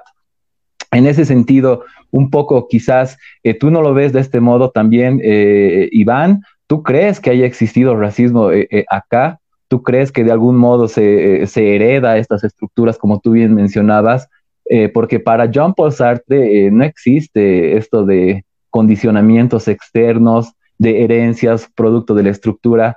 Esta idea del sujeto racializado sería un chiste incluso para el existencialismo y para eh, la idea de lo que vendría a ser eh, la libertad y la autodeterminación. Más al contrario, Sartre eh, menciona que todas estas cuestiones que vendrían a ser la herencia, las estructuras sociales, el sistema, solamente son mala fe, no condicionan eh, de manera inmediata al individuo ni a la conciencia, ¿no? Eh, no sé cómo ves tú esto, Iván. Eh, respondí a la pregunta de, de Saúl en la medida de que él, él, por ejemplo, denotaba o hacía referencia de que cuando ve el sujeto, el sujeto racializado, en este caso, a un blanco y le dice cara, y es este mismo cara que se siente discriminado, ¿no? Eh, yo tenía un amigo en sociología que pertenecía a su estrato social. Yo le decía, vos eres Ara. Y yo él, me decía, eh, pero Iván, no me digas Ara. Me duele que me digas Ara. Me estás discriminando. Se sentía así. Obviamente la denotación que tú estás haciendo, la referencia que tú estás haciendo, Diego, es, es, una, es, una, es una concepción más o menos sociológica. Es decir, que el Ara es una condición social que, vive del trabajo del otro, pero a la misma vez que se privilegia eh, de, muchas cosas, ¿no? Que impone, que tiene un privilegio o que tiene eh, estatus privilegiado respecto a, las otras, a los otros estatus sociales, ¿no? Y eso hay que entenderlo en una situación colonial, ¿no? Una situación colonial en que hay sujetos que en, hay una, grupos sociales que empiezan a someter a los otros a partir del color de la piel. Ese es, creo que hay, hay que entenderlo eso bien, ¿no? Ahora, por otro lado, eh, evidentemente Ara, por ejemplo, tiene varias denotaciones, como pelado, por ejemplo, o en el Aymara, por ejemplo, Araanu, dicen, ¿no? Es decir, todo lo que viene con Araanu, eh, Arayapu, eh, eh, Cachocara, eh, todo lo que viene con cara empieza a ser, digamos, despectivo en el mundo aymara, en el, idioma aymara. Por ejemplo, por ejemplo, anukara dice, es como decir el pelo que está pelado, digamos, o eh, acá ahora cara quizá dice, o sea, que está vacío, que, que, no tiene nada y que ha llevado así. Pero ha sido una, un, término que, que, se ha ido adquiriendo significados en cada nueva época, o que ha adquirido, por ejemplo, eh, eh, significados con las modas incluso eh, eh, ideológicas de cada, eh, eh, de cada época, ¿no? Reinaga va a entender al Ara, digamos, como al blanco como tal, como al colonizador como tal. Pero obviamente en el idioma aymara, por ejemplo, ahora, bueno, Ara, digamos, Jarayapu, por ejemplo, que está un lugar vacío, todo eso, ¿no? Y, obviamente también eh, la definición de, García Linera de que es una condición social, de que, que, vive ese sujeto de un trabajo ajeno, es, es tan cierta también, pero también conlleva, de hecho, eh, como los mismos caras se sienten discriminados, una discriminación, ¿no? Entonces, por eso les digo que nos jugamos en, bajo un sistema, bajo jueguitos.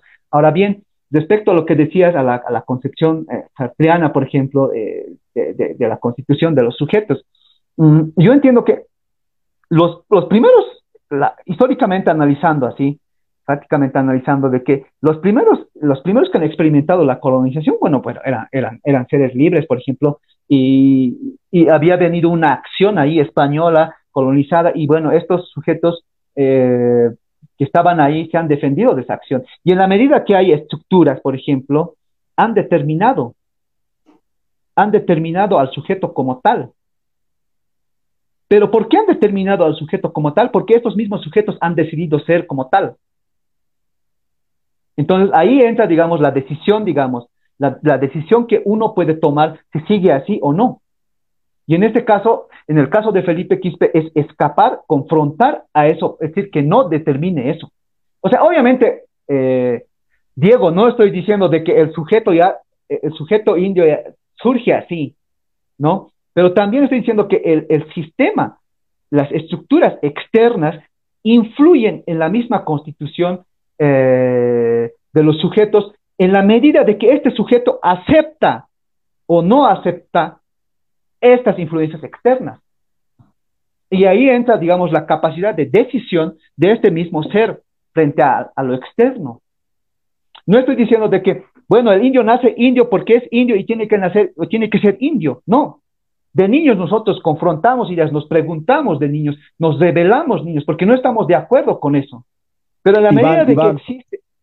Para ti un blanco podría ser un indio, para ti un blanco podría ser un indio, podría tener eh, quizás eh, prácticas eh, similares, podría llegar a constituirse o autodeterminarse como tal, al margen de estas condiciones biológicas, incluso el carácter al mismo tiempo cultural, como en la última etapa de Fausto Reinaga, ¿no? En el pensamiento aumáutico.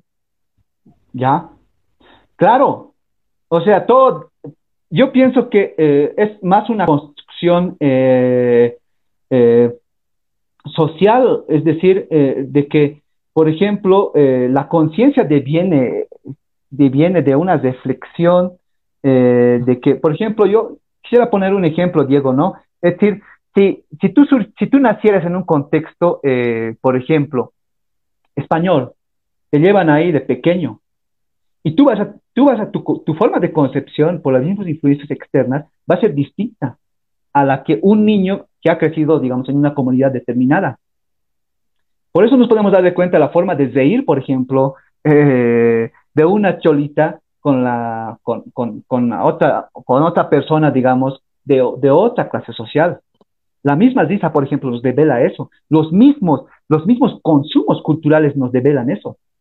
Pero como no hay igualdad social, eh, Diego, bueno, asumimos que, bueno, este trabajo pertenece a los blancos y esto a los indios. Incluso los mismos sujetos racializados empiezan a trabajar bajo ese eje ideológico, por ejemplo, hispanista. Es decir, no, no, no, no, yo no puedo trabajar eso, eso es un trabajo de los blancos. Yo no puedo aspirar a hacer esto porque no, eso, eso lo hacen los blancos. O decir, por ejemplo, que...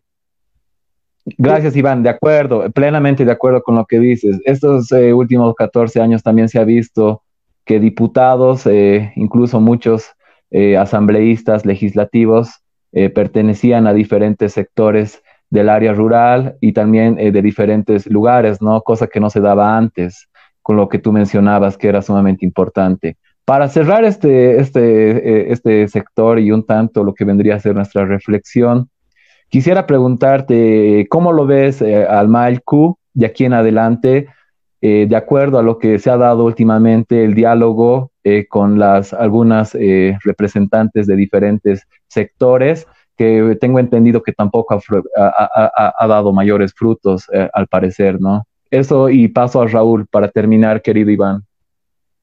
Yo creo que el Malcu, Felipe Quispe es un hombre decisivo en la historia nacional.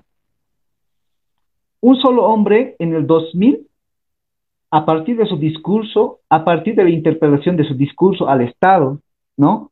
Ha hecho mucho. Felipe Quispe, como cuenta eh, su hijo ayer en un libro, Indios contra Indios, su potencia era su carácter, su potencia era lo que llevaba en su mente, no tenía una estructura detrás de él, no tenía unos cuadros políticos ahí detrás de él, no tenía unos cuadros intelectuales que estén describiendo, que estén justificando sus acciones, como ahora hay, ¿no? Pero ese discurso de decir, voy a hablar de presidente a presidente, eh, avance, lo que nadie imaginaba que iban a hacer eso, Felipe Quispe lo hizo. Hay una voluntad en Felipe Quispe, hay una tenacidad, hay, una, hay un ser libre ahí que rompe estos estereotipos, es decir, que levanta ese mismo orgullo de decir, eh, bueno, él es una Aymara y bueno, ah, puede hablar de presidente a presidente. ¿Quién le ha dicho eso? ¿Quién ha, quién, ha, ¿Quién ha hecho eso en la historia desde 52 hasta hoy? Intimida, Felipe Quispe intimida al otro sujeto porque es un ser libre, porque es un, ya un, un excolonizado. Ahora bien, eh, creo que ese mismo discurso ha interpelado a la misma característica del Estado colonial existente en el 2000 a 2005. Ese, ese hombre ha empezado a levantar ese orgullo de todo un pueblo, de toda una nación o de otras naciones. Y gracias a ese mismo discurso, yo digo que, o sea, gracias a esas mismas acciones, eh, a esa, mismo, esa misma dirigencia potencial, eh, ha habido muchos cambios en el país. Y por eso digo que es un hombre decisivo, porque hay hombres decisivos en la historia, ¿no? Hay, hay, la historia a veces se decide bajo una decisión de un hombre. Y creo que ese es el momento, por ejemplo, o ese ha sido el principal potencial eh, de Felipe Quispe. Estamos hablando de un sujeto que ya tiene 78 años, Diego, casi ya vamos a llegar a los 80, y que sigue luchando y que sigue manteniéndose incoluble. Entonces, eh, ahora bien, respecto al, al, al, a, que, a que Felipe Quispe eh, tenga ese carácter, tiene que ver mucho con, con influencias psicológicas internas de él mismo, su capacidad de sus lecturas, lo que ha visto, lo que ha vivido, porque, bueno, eso, eso, es, eso es el hombre, digamos, ¿no? Que, que, se va haciendo en, cada momento, que se va formando en cada momento, con cada, con cada hecho, con cada decisión que él toma, ¿no? Gracias, Iván. Raúl, para terminar, por favor. Bien, bien, Iván, muchas gracias. Eh, bueno, yo tengo muchas preguntas, demasiadas. Creo que eh, un factor importante que no lo hemos tocado, de pronto lo podemos tocar en otro programa, es eh, del MRTK al, al MIP, ¿no? El partido de Felipe Quispe, ese tema no lo hemos tocado. Pero quiero eh, puntualizar en lo siguiente, querido Iván, que nos hagas un análisis y una perspectiva acerca de, del Felipe Quispe que que cercó a la paz, que realizó el cerco a la paz con toda esa fuerza y ese apoyo eh, mayoritario de los movimientos eh, indígenas, sobre todo el altiplano. ¿Tú crees que eh, en este momento Felipe Quispe tiene la misma fuerza de convocatoria, la misma, si tú quieres, validez de de los ayus y las comunidades eh, del altiplano, por un lado. Y inevitablemente, querido Iván, otra pregunta que es necesaria y creo que todo el mundo la piensa. ¿Qué piensas sobre el choque de palabras que tuvo Felipe Quispe con, con el Tata, eh, el que era ministro de Desarrollo, se me fue ahorita el nombre, el Tata Quispe, igual también. Quispe, Tata Quispe. Sí, igual, exacto. Es, es, es, importante ver ese, ese, ese, intercambio de, de, de, de, cuestionantes que se hicieron. Pero fundamentalmente el hecho de que si tú crees que Felipe Quispe en este momento tiene la misma vigencia y la misma fortaleza que eh, el momento que hizo el cerco a la paz.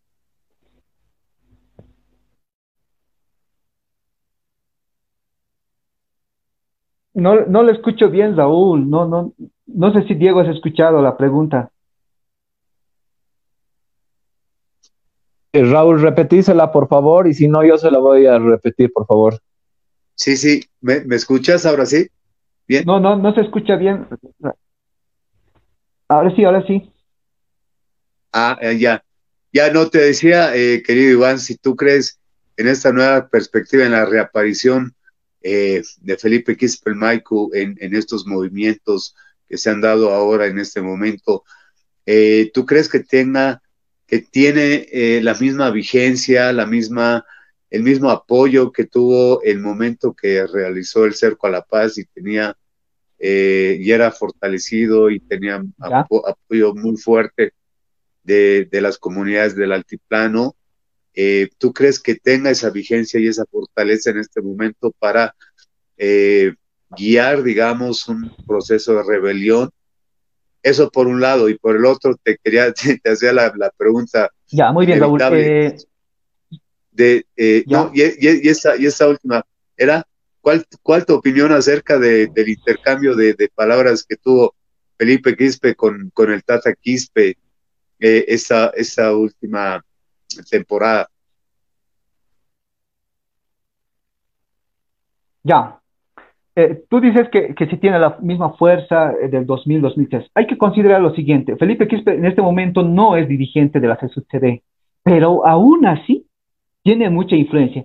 Pero aún todavía en el tiempo cronológico en el que estamos, por ejemplo, no ha pasado más de un mes, eh, creo que ha, resurgido mucho. Y creo que Felipe Quispe sabe mucho respecto a cómo articular, tiene la experiencia de cómo articular todo un movimiento que interpela al Estado, ¿no? Es decir, no es un, un, un ser, digamos, que dice, bueno, vamos a bloquear eh, en contra de las denuncias de la AñES y listo. No. Esos días, por ejemplo, días antes, Felipe XV estaba de bloqueo, de punto de bloqueo a punto de bloqueo, concientizando, hablando, haciendo entender a la gente de cómo estaban las cosas, cómo era la situación y qué, eh, qué caminos había que tomar qué decisiones había que tomar frente a estas, eh, a estas cuestiones, digamos, que, que, nos aquejan a nosotros, como la elección, eh, el, racismo, eh, un gobierno ineficaz donde hay corrupción, donde hay ineficiencia, bueno, entonces va concientizando, va, va haciendo un trabajo ideológico, no levanta Felipe Quispe a la gente o así por así, decir, ya, pues, y no tiene todavía una dirigencia, una dirección todavía para, eh, sino es la misma gente que se da de cuenta de que es el único líder capaz de interpelar sin miedo, sin tapujos, sin miedo a entrar a la cárcel ni a la muerte, por ejemplo, eh, en este momento, ¿no? Porque si vemos, eh, Raúl, Diego, ¿qué dirigente existe hoy del calibre de Felipe Quispe, que interpele ideológicamente, que interpele discursivamente con ese ímpetu en la actualidad, yo creo que no hay otro liderazgo eh, de Felipe Quispe, eh, o, sea, no hay otro liderazgo eh, frente a Felipe Quispe de esa misma talla, ¿no? Entonces, ahora todo depende de que también a Felipe Quispe le den a la cabeza, por ejemplo, de la CCTV, ahí se cobraría una independencia y habría una organicidad, por ejemplo, eh, respecto a este movimiento. Pero sea como sea, eh, creo que Felipe Quispe eh, ha pasado, está pasando como uno de los líderes en el siglo XXI. De aquí a unos 50 años o 60 años estaremos hablando como hablamos de Tupac Katari o Sara Tevilca en, ese, en ese mismo nivel o en esa misma estatura, ¿no? Ahora bien, respecto a, lo, a lo que decías comparativamente a Tata Quispe y a Felipe Quispe, hay una diferencia muy abismal. Tata Quispe es, es otro Quispe, es un Quispe servil. es un quispe servil que, que no tiene proyecciones políticas, que no demanda la autonomía, la autodeterminación de un pueblo que no escribe libros, que no es historiador, que no es académico, que no tiene una larga trayectoria como Felipe Quispe, que fue encarcelado, que dirigió el movimiento guerrillero, que dirigió una CSUCB, que tumbó varios gobiernos como el de Banzer, el de Tuto, el de, el de Mesa, el de Goni, eh, y que hizo temblar a muchos, no estamos frente a un sujeto. Hay una diferencia abismal entre el Rafael Quispe y Felipe Quispe. Es, para mí, eh, Rafael Quispe es un sujeto que, que no llega a, esa talla, no es de, esa talla y no va a ser de esa talla. Va a pasar como un sujeto que, felipillo, que, que ha traicionado a, a, su mismo, a su mismo, a sus mismas raíces sociales, culturales, todo eso. Creo que no, no habría necesidad, digamos, de comparación porque no hay nada que comparar, digamos. Estamos hablando de dos sujetos muy, muy distintos. No, no, era en el tema de comparación, sino era eh, un poco el tema de las, las, palabras que, que, cruzaron Felipe Quispe con el Tata este último tiempo. Eh, no, no, no, no a modo de comparación, sino a modo de una, de una, un análisis tuyo de los, de los palabras cruzadas que tuvieron ellos dos. sí, Raúl, pero lamentablemente no, no he escuchado, digamos, ese cruce de palabras. Ese cruce de palabras. Ya no, no, bueno, eh, el Tata Quispe le dijo que, era ya un hombre seguida a Felipe, bueno, Felipe también le respondió tuvieron ahí unas... Claro, no, no tiene punto de comparación, obviamente, no, no, no, no era en ese término el análisis comparativo, ¿no? Se, se nota una, una gran diferencia ideológica, formativa, de lucha, digamos, en torno a, a lo que significa eh, el Tata Quispe con un, además, youtuber, ¿no? youtuber que, hizo el show de la coca y todo eso, ¿no? En torno a eso. Eh, eso nomás, querido Iván, voy contigo, Diego. Gracias, Raúl. Eh, bueno, esto sería todo. Muchas gracias a las personas que han asistido a esta conversación que hemos tenido con Iván y nos ha dado un poco a esclarecer varios temas, ¿no? El tema irresuelto de las dos naciones, eh, al mismo tiempo, el tema de lo que vendría a ser las movilizaciones que se están dando ahora, que parece que ya no tienen un tinte político, que es más, eh, o un tinte partidario, perdón, que es más una reivindicación, parece, de todos, no, no solamente del más. Yo creo que eso es claro igual. de, los, adelante. De, los, movimientos sociales, en, en, otra nuevo, en una post, digamos, post de que hayan ganado, digamos, o que hayan formado un gobierno, ¿no? Es decir, no estamos frente a un movimiento social que, está, digamos, ahí huérfano o, que ha sido sedado, por ejemplo. Ahora ya es un movimiento que ya, se ha levantado y que está cobrando fuerza. No, eh, Diego, no estamos frente a un movimiento como los pititas. Es decir, en tan solo una semana, Diego, Raúl, se ha paralizado el país. Y si sigue dos semanas más o esta semana más, los empresarios van a eh, empezar a pedir diálogo. Es decir, cómo estos sujetos empiezan a articularse, a revivir sus nuevos liderazgos, ¿no? Hoy estuve en una zona, en, mi barrio, en una reunión, ¿no? Y empezaron a, la gente está politizada, Diego, Raúl. La gente está politizada y está en contra. Si no fuera el virus, Diego, si no fuera el problema de la pandemia, yo creo que el alto hubiese estallado ya. O hubiese, se hubiese, ahora está paralizándose. La gente tiene ganas de, participar. Es como, quisiera poner este ejemplo para terminar, Diego, si me permiten. Es como, Adelante. Es como una, una muchacha o un muchacho o que tiene dos opciones, ¿no? Para enamorar. En este caso pondremos una, una muchacha que tiene dos opciones para enamorar, por ejemplo, pero que ninguno de esos se atreve, ¿no? Es decir, el pueblo está ahí esperando la capacidad decisiva, una dirección de un liderazgo fuerte. Y creo que el único líder que está ahí, Diego, eh, Raúl, es Felipe Quispe. Y por eso ha cobrado fuerza Felipe Quispe. Porque ya no hay otros líderes que sean así capaces, o sea, corajudos, es decir, vamos a enfrentar, o sea, no, no, no tenemos miedo a la cárcel, no existe eso. Y aun cuando no existe eso, Diego, podemos ver la capacidad autónoma de autoorganización de, de las mismas eh, eh, organizaciones sociales, sindicales, comunales eh, en cada comunidad, sea en el rural y también aquí en, las zonas urbanas. En este caso, ya no es, ya no es un movimiento como se califica, como, como la dictadura mediática califica del movimiento al socialismo. No es eso. Lo que está aquí en juego es que no es Evo Morales quien está bloqueando, no es el Maico, es la sociedad, esa sociedad, esos movimientos sociales que están empezando, que está empezando a renacer. Y en la medida que va pasando el tiempo, va pasando el tiempo, este movimiento se va reforzando más y más y más.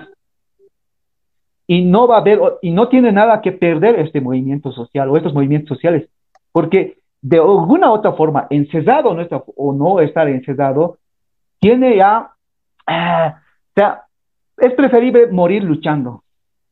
Se le queda esa opción.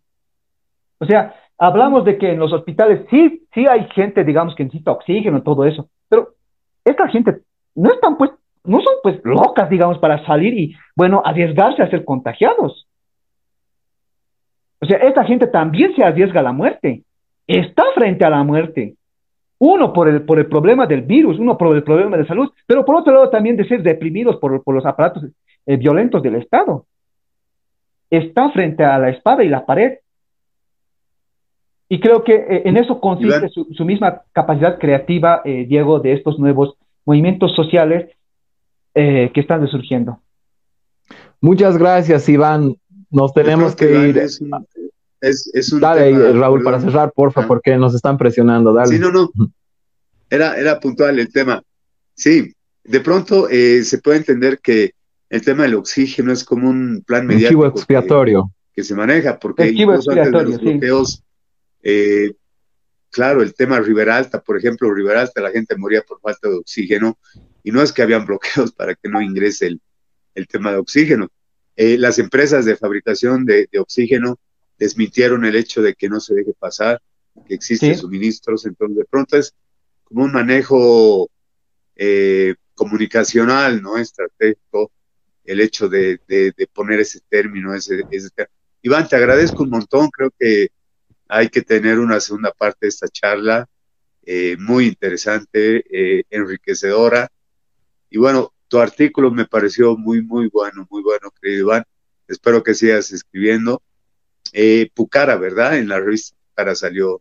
Eh, salió... Sí, en la Pucara, en, el Chicha, más que todo. Excelente. Bueno, querido Diego, con eso nos despedimos. Te paso la palabra.